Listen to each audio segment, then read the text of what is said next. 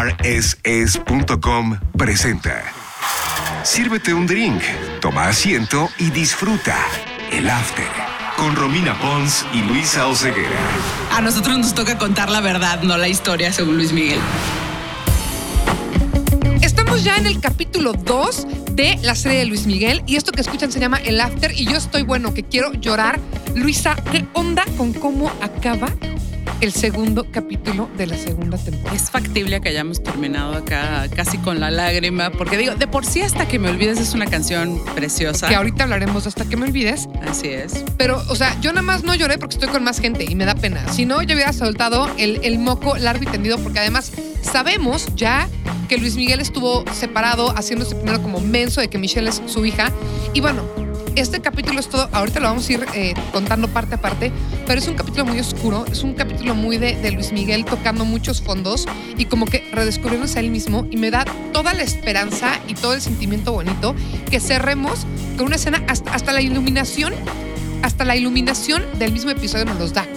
Tiene partes muy oscuras y acaba en este cuarto lleno de luz con una niña que llega y lo abraza y la cara de Luis Miguel de te tengo en mis brazos, no, no, no, qué cosa. Y el descanso, ¿no? De decir, oye, me odia, realmente me ve, o sea, me ve mal por no haberla querido conocer y cómo pues, el personaje que ya sabemos que aquí es Sophie, pero es Stephanie, le dice, no, muere por conocerte, ¿no?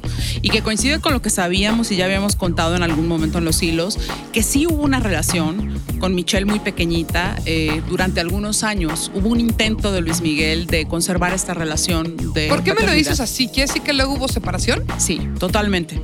Eh, esa es la razón por la cual eh, el reencuentro oficial lo tenemos hasta cuando Luis Miguel anda ya con Araceli Arámbula y ella Ah. lo fomenta, pero en realidad o sea, me acabas no de romper un poco el corazón, porque yo me acabo el episodio, veo que está con su hija y digo, ok, ya agarró la onda, va a estar cerca de su hija por siempre, y esto es nada más un, un cachito. No, hombre, imagínate, si nosotras estamos con el corazón roto, imagínate, bueno, todas, ¿no? La espinal en general, porque fue una relación muy complicada, fue una relación en la que inclusive en algunos momentos hubieron muchísimas carencias económicas.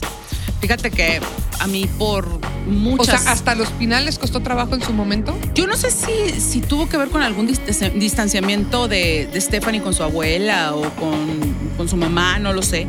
Pero es una historia que me ha llegado a mí por cinco lugares diferentes. O sea, Ok. te puedo decir. Me cuentan mucho que Stephanie llevaba a Michelle a comer a una fonda pequeña eh, en la zona de San Ángel y que siempre llevaba su propio aguacate, su propia crema para no gastar más en órdenes extras. Ok. Y que la niña tuvo que terminar becada, que no es pudo- una muy buena idea hacer eso, ¿eh? La neta, sí. Está bien. La voy a aplicar ahorita en tiempos de Eh, pandemia. Así, ¿no? Digo, te diría que en el cine, pero pues como no hay cine. Y, Pero no, yo no meto torta al cine. ¿Qué pasó, Luisa? bueno, no sé. Cada ya, quien. Ya se estás llevando aguacate. Pero bueno, o sea, esa historia, eh, además de la necesidad de que Michelle fuera becada, lo que platicábamos, ¿te acuerdas? En los primeros capítulos que, pues, sin querer la buleaste. Digo, no, nada. No. Dije que no le creí. Es bien distinto decir que no le creí Ya a sé, que te estoy molestando. Te estoy molestando. Nadie le creíamos que era hija de Luis Miguel ni porque tenía los dientotes y todo. Pero es que ahora entiendes. Hubo un acercamiento que luego volvió a convertirse en distanciamiento. Y ahorita, como vemos en, la, en, en el último episodio, en el último que hemos visto, en el 2, a Sophie, que es Stephanie, que lo recibe súper cálido, como ven, pásale, conócela. Sabemos si fue así de cálido, tenemos información. Sí, sí, sí, sí. sí fue- Ella no tenía broncas. Lo que pasa es que tenía muy buena relación con la familia.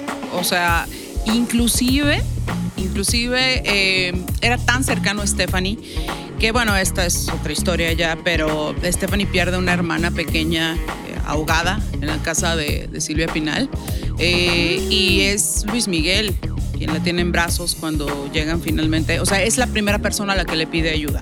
La relación de ellos fue muy cercana desde muy jóvenes. Dios mío con Luis Miguel. Sí, esa, esa O sea, la es tragedia, no, o sea, ¿sabes qué? Sapo ser su amiga, porque híjole. Sí, la neta, ¿eh? La verdad es que sí está, sí, sí está grueso. Oye, y vámonos al otro tema, pero principalísimo. Es más, no, iba a decir que fuéramos a Marcela, pero no nos vamos a ir a Marcela con toda la intención, porque quiero que para llegar a ella vayamos un tema antes.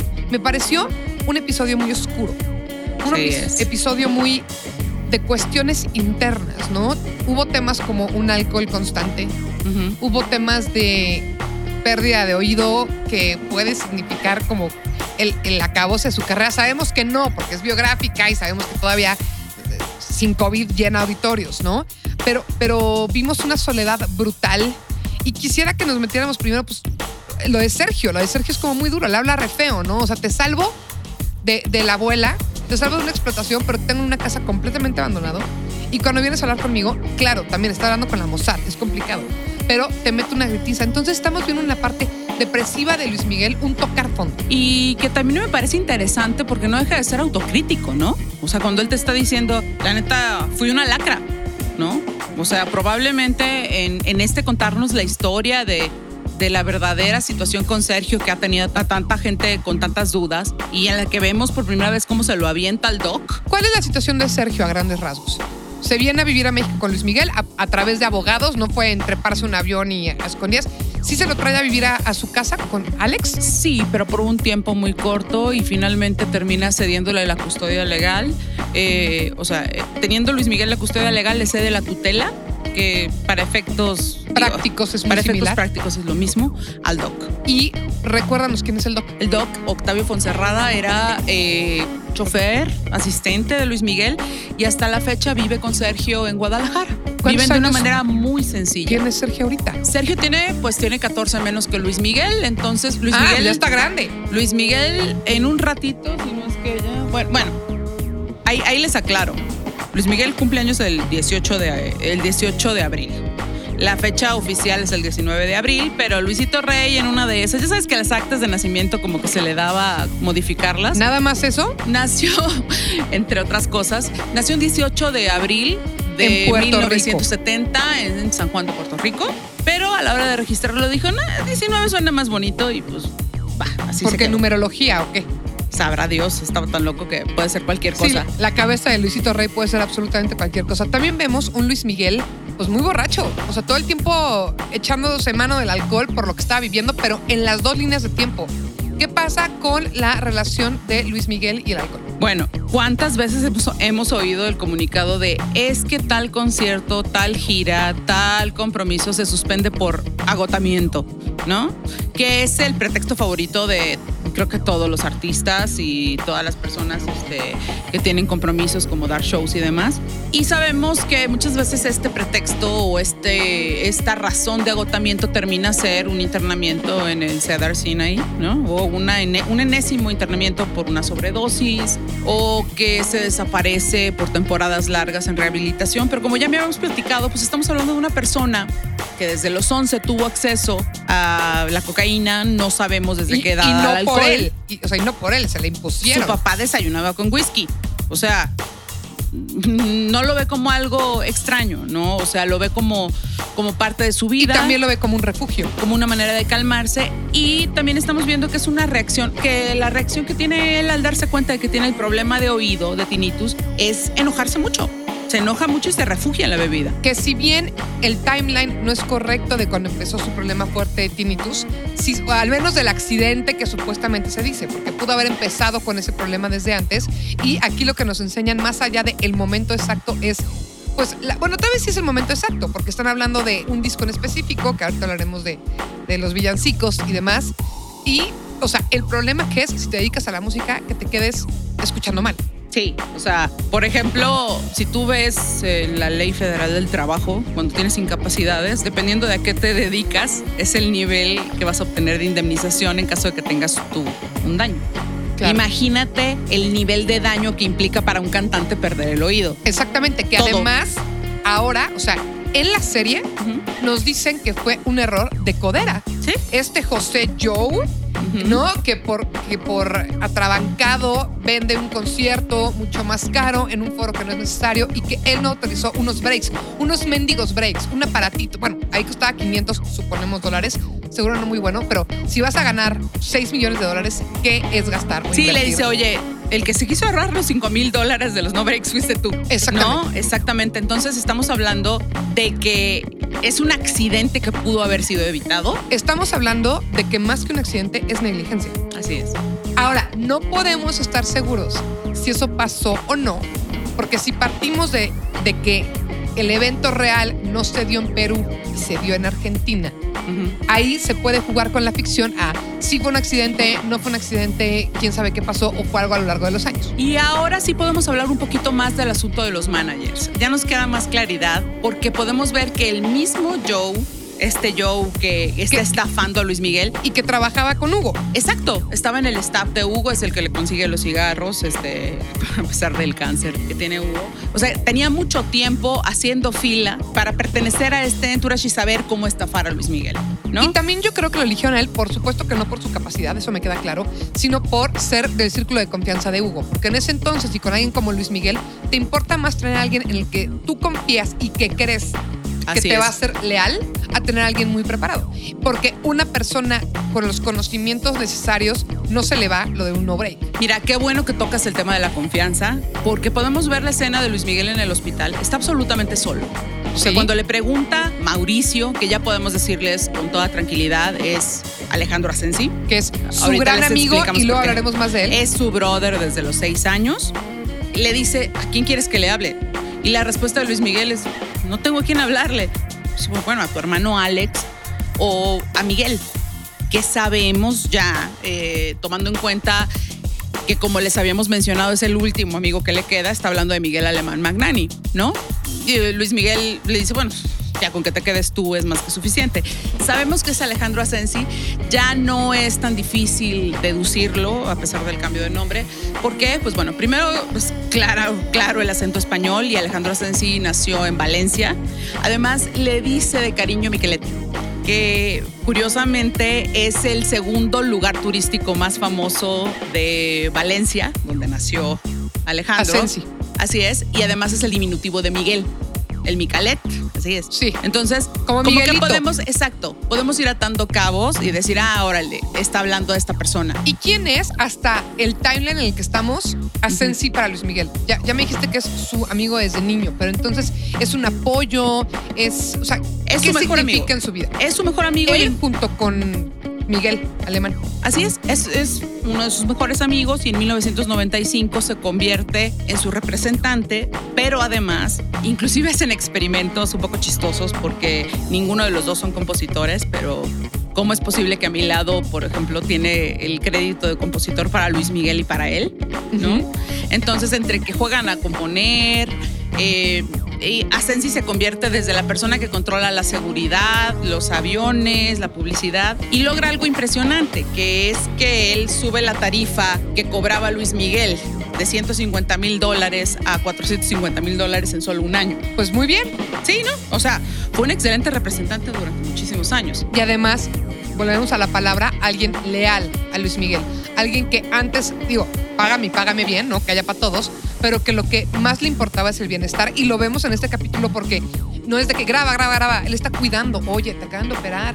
Oye, tranquilo. Es el que contrapunto, descansar. ¿no? Exactamente. Es el contrapunto a esta actitud autodestructiva que siempre tiene Luis Miguel y que le apoya. O sea, estás viendo por un lado así como al diablito y al angelito, ¿no? Y estás viendo a Joe que aparte de que lo estafa le dice, sí, vámonos a echar desmadre al baby. Tienes toda la razón. Sí, entonces, cuando menos hasta ahorita, la manera en la que ha decidido Luis Miguel retratar a su amigo, a pesar de la distancia que hay actualmente, es una manera positiva, ¿no?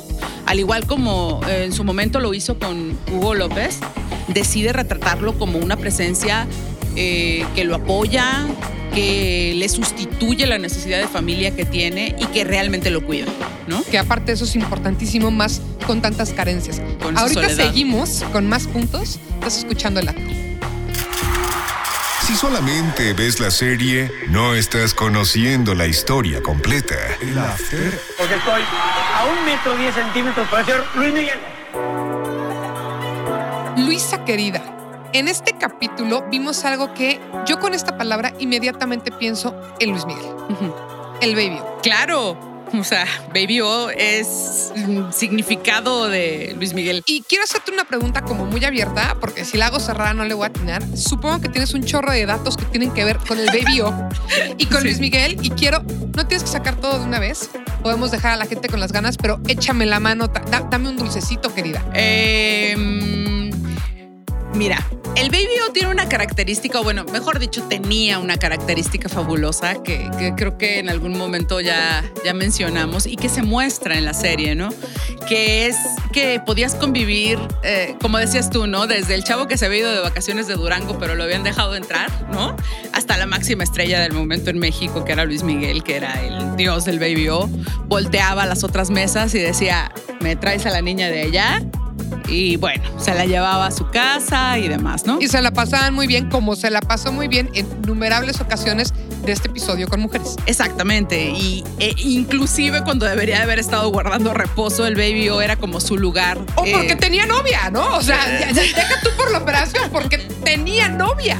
Bueno, eh, eso nunca fue impedimento para Luis Sí, me Miguel, queda ¿no? O sea, digo, la neta, Erika, te entendemos. Este, Jaime Camil Jr., ya sabemos por qué lo odias y dices que es el peor amigo del mundo. O sea, realmente si le haces eso a tu hermana, sí está muy cañón, ¿no? Pero bueno, no sé.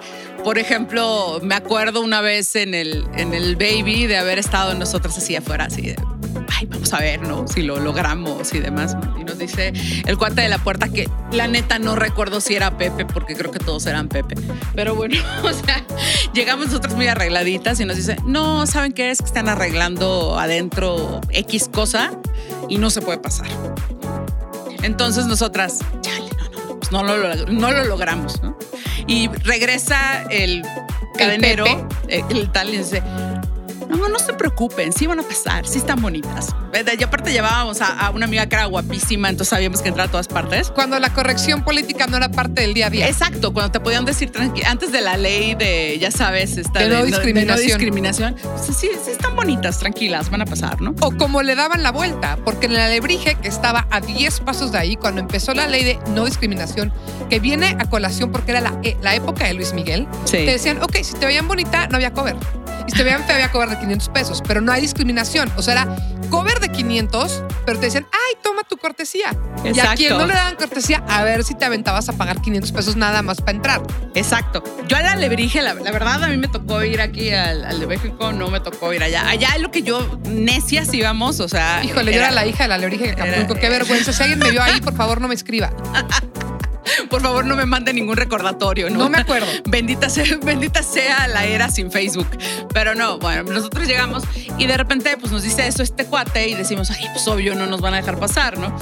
Y de repente al lado tenemos a un chaparrito güerito de ojo azul y decimos, "No, pues, era obvio, era Alejandro Basteri, ¿no? Ok. El hermano de Luis Miguel para mayores. O sea, este, tú esa- en esa época ya lo ubicabas. Sí, perfectamente. Todos sabíamos quién era Alejandro. No, tú sabías, yo no Aparte sabía. llegó guau. con dos güeras que le sacaban una cabeza cada una, así guapísimas, y de repente voltea y le dice, Pepe, güey, cabrón, ¿cómo nos vas a dejar pasar? Y le dice, no, Alejandro, estamos arreglando algo adentro. Entonces dijimos, ¿estás de acuerdo que si no dejen pasar al Al hermano, hermano. de Luis Miguel, dueño y señor de este lugar? Es que sí Es están que arreglando serio, algo no, adentro. están arreglando algo adentro. Y sí, pasamos.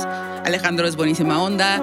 Adentro estaba Emanuel. Y cuando llegaba, ya sabes, para abrirle pista le ponían el corazón de melao. Bueno, era, estaba increíble. Verónica Castro, o sea, era otra era. Para que vean, era muy divertida las viejas épocas. Ahora vamos a seguir platicando sobre lo que para mí es lo más importante. Se cierra lo de Marcela. Se cierra lo de Marcela. Mira, ya sé que mi punto de vista importa un comino, pero eh, a mí me parece. Mm, yo no estoy de acuerdo con, con lo que le dice Hugo de, oye, sigue tu vida, dedícasela a tu mamá, tu mamá hubiera querido esto, porque cualquier persona que tenga un familiar desaparecido te va a decir que sí hay un cierre cuando encuentras un cadáver. Digo, más allá de buscar culpables, de saber si, si el asesino había sido Luisito, si había sido Tito, si habían sido los dos, eh, yo creo que Luis Miguel hubiera tenido un cierre distinto si hubiera logrado eh, tener la certeza de que su mamá estaba muerta. Pero también hay una cosa muy interesante que sucede en esa conversación. Ajá. Y Hugo le dice, ok, te enteras que fue tu papá. ¿Y lo vas a salir a decir? Tú no puedes salir a decir eso. Entonces, ¿de qué te sirve saber?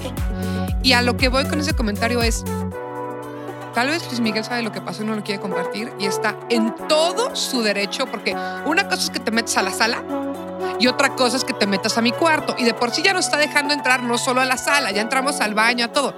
Pero hay una zona de su casa que tal vez él no quiere que entremos y que siendo algo tan delicado, estoy jugando, pero siendo algo tan delicado, pues está en todo su derecho a que no sepamos. Entonces, lo que yo dejo como pregunta al aire, porque por, por ti sé que nadie tiene la verdad absoluta, es, tal vez sí hay una verdad que no nos corresponde a nosotros saber, o tal vez Luis Miguel nunca supo la verdad. Lo que nos dice la serie es que con el Mossad les digo, ¿saben qué? Chido, bye. Ahí muere. Y el Mossad es muy claro. Si tú me estás diciendo esto, no vuelvo a tener contacto contigo. Nosotros no hacemos este tipo de trabajo. Lo que estamos haciendo es un favor. Piénsatelo bien. Si sí pasó y se arrepintió la semana, pues es el Mossad. O sea, no le puedes marcar y decirle, ay, ¿sabes qué? Chin, no, eh, eh, mm, mejor sí. O sea, ya cerraste la puerta, la cierras para siempre.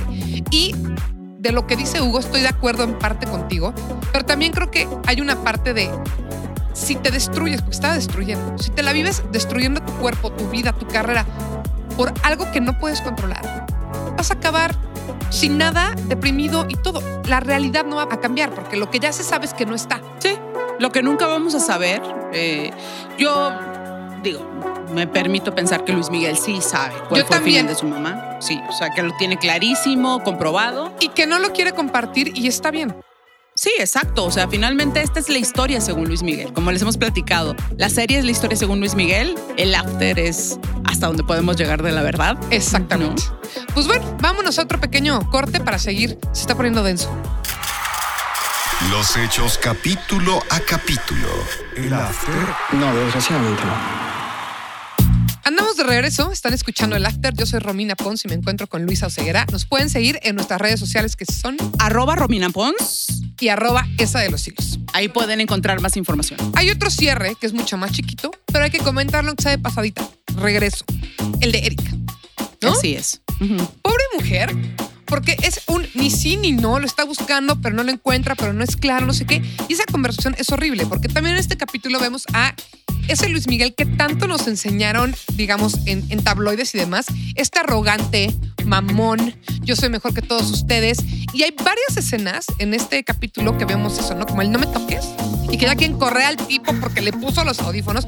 Es un poco, y más en tiempos de COVID, que te pongan audífonos es pasarse de lanza, pero también relájate, güey. Sí, o sea, sí, sí, sí, es una muestra de la actitud. De arrogancia, Ajá. que es algo muy característico de Luis Miguel. La actitud con la que identificamos a Luis Miguel todos, ¿no? Exactamente. Y para mí el capítulo de la epítome de la arrogancia es el comentario que le hace a Erika. Erika va en buena onda a decirle, oye, ¿qué somos? ¿Qué no somos?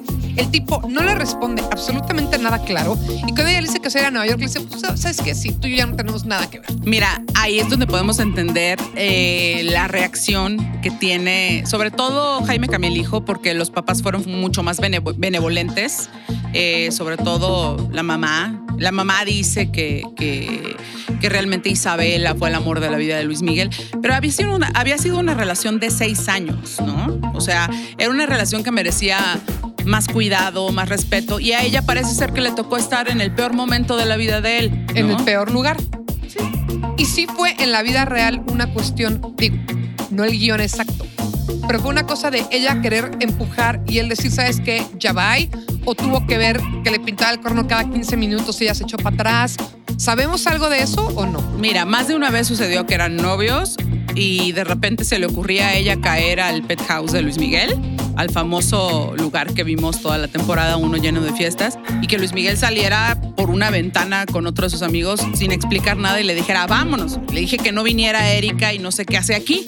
No quiero que me vea en plena fiesta, ¿no? O sea, y así se las gastaba en el baby y en todas partes, ¿no? Digo, podemos decir, era el güey más famoso de América Latina, estaba en el prime de su físico, de todo, pero bueno, al parecer sí la hizo sufrir mucho porque ella no quiere tocar el tema de él ni por error. Y también empezamos a notar como ya más obvio en estos capítulos algo que tú nos llevas comentando en hilos y, y durante bastante tiempo de tu sapiencia sobre Luis Miguel. Este aislarme, o sea, me duele tanto lo que estoy viviendo que no quiero tener cerca a nadie. Así es. Y todo lo que implica intimar, porque, o sea, tener relaciones sexuales no es intimar, ¿no? No, Pero todo lo que implique intimar, abrir mi corazón, hablar un poquito de lo que tengo aquí adentro, ¿sabes qué? Mejor vete a la fregada, yo no quiero tocar esos temas, me duele demasiado. Y es de fama, ¿eh? O sea, tú tócale un tema como periodista o Ah, sí, se para y se va, ¿no? En ese instante se para, se voltea, se va y te deja de hablar el resto de tu vida. Punto. Bye. pues es que sin más vueltas. O sea, tampoco es tan fácil juzgarlo, está cañón. Sí. O sea, por lo que ha vivido y, y desde los 11 años o menos estar metido en, en- en que todo el mundo sepa tu vida porque tú no lo elegiste. Y otra cosa que también vemos que pues fue explotado de todas las maneras posibles y pues no le debe ser fácil tener confianza con la gente, ¿no? Pero por supuesto que no. La cosa es que también nunca lo trabajó. Y es como, brother, pues échale ganas, ¿no? Así es. O sea, si te arreglas el oído, pues arréglate el corazón. Las dos se pueden arreglar. No es nada más una es. o la otra.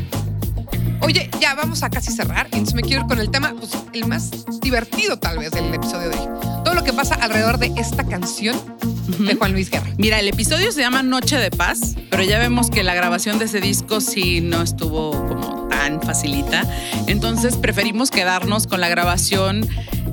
Ay, sí me atrevería a decir que es una de las obras maestras de Juan Luis Guerra, interpretada por Luis Miguel. Yo no sabía que era de Juan Luis Guerra hasta hoy.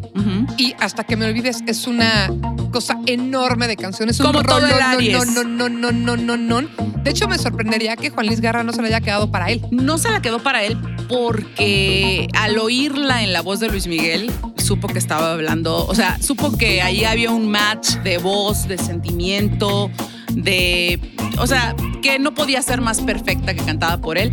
Juan Luis Guerra estaba en el momento más alto de su fama, empezaba a ser famoso con estas canciones de la Billy Rubina y quisiera yo ser Y el pez y las Niágara de en amor. Sí, todas estas No ondas. me digan que los médicos se Exacto. fueron. Era más eh, guapachoso, ¿no? O sea, finalmente Luis Miguel le graba dos canciones, este, más adelante en otro disco, en el 33 le graba Te Necesito, pero hasta que me olvides se convierte en un exitazo que forma parte de una nueva etapa en la carrera discográfica de Luis Miguel. Juan Carlos Calderón ya no puede ni quiere grabar con él. Entonces tienen que encontrar una opción. Kiko Cibrián, de quien hablaremos después, porque también está, lograron involucrarlo ¿Quién en es la Kiko serie. Cibrián? Eh, productor, compositor eh, y aparte eh, en, esta, en este momento director musical en la serie. O sea, lo, lo pusieron a grabar de nuevo lo que ya había hecho alguna vez. ¿Qué hizo antes? Aries. Ay, no más. Ay, no más. Aries y después este, varias producciones este, que continuaron con, con la carrera de Luis Miguel.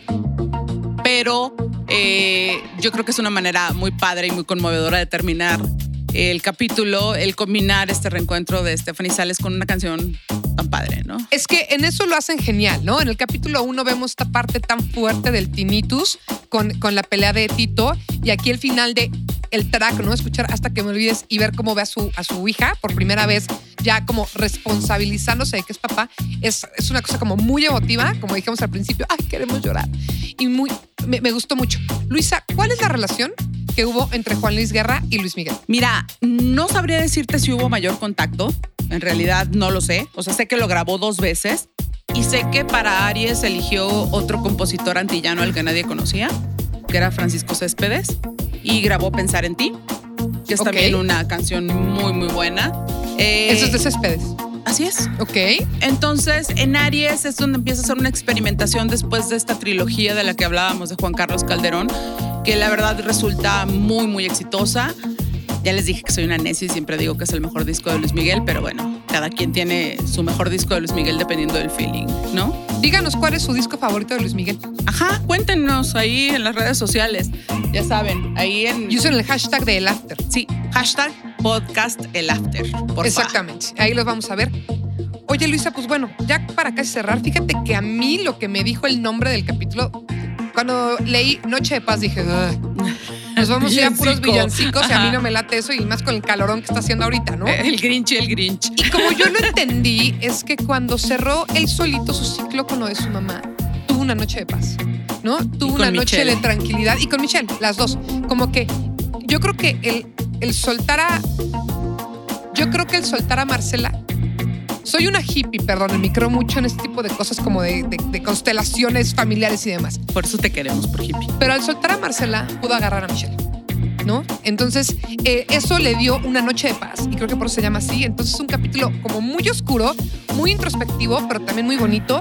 Y este, no es que no me haya gustado, me encantó, ya quiero un poquito más de fiesta, upbeats, que, que me relajen un poquito porque, híjole, sí empezaron con todo. Ahora, su vida es dramática, no podía ser de otra forma. Pero ¿sabes qué? También podemos verlo desde la perspectiva de la esperanza. Porque estar contando esto ahorita y estarlo contando así puede querer decir que haya esperanza de que lo que viene sea mejor, ¿no? Porque no deja de haber una autocrítica, un autoanálisis indispensable y la serie es terapia para ello, creo. ¿no? Completamente. Esperemos que así sea, ¿no? Estaría chido. Ah, y antes, para cerrar, cerrar, sí pudimos ver un poquito de Luisito Rey y de Marcela. Lástima que fue en un video que transmite, bueno, que está viendo De nada en este mundo si no, vale nada si no estás, Marcela. exactamente donde Sergio está diciendo que esa escena también es muy fuerte, ¿no? Que dice, se crean mucho, ¿verdad? Y Luis Miguel con todo el odio que tiene a esa situación, pues no le voy a decir a un niño chiquito, no. Le dice, sí, se querían mucho. Y es una escena como súper dura también de cerrar con estas emociones. Así es. Fue un capítulo muy emotivo que creo que nos llevó mucho a los extremos y nos puede hablar mucho de lo que podemos esperar la siguiente semana que ya queremos que llegue. ¿Qué crees que pueda pasar en el siguiente capítulo? Yo no tengo idea. O sea, ahorita en esta vez, como me dejaron, la neta, y como no le sé tanto, yo no tengo idea. Fíjate que creo que yo tampoco. Es creo muy que vamos a ver este un poquito más del acercamiento con Michelle y espero que veamos la razón por la cual hubo una separación, porque creo que solamente la frecuentó tres años. Ok. Y eh, no, lo que sigue no se los voy a decir porque es spoiler, pero probablemente pasen cosas tristes en la línea del tiempo de 1992. Ausencias. Ok. Ok, sonó tarot, pero ya sabemos lo que significa ausencias en palabras De de la mujer más escéptica del mundo, de Luisa. tarot. Pues nos escuchamos la próxima semana o mañana, el día que lo quieras escuchar, es la ventaja del podcast. Esto se llama El After, me llamo Romina Pons, estoy con Yo soy Luisa Oseguera, somos arroba esa de los hilos y arroba Romina Pons y también díganos en redes si hay un tema que quiere que hablemos más, si nos faltó profundizar en algo, todo eso, díganos por ahí y gracias, gracias, gracias por escuchar. gracias a todos. El after ha terminado, pero no la intriga detrás de la vida del sol. A nosotros nos toca contar la verdad, no la historia, según Luis Miguel. El after, un nuevo episodio cada semana en Spotify, iTunes y Amazon Music. Presentado por rss.com.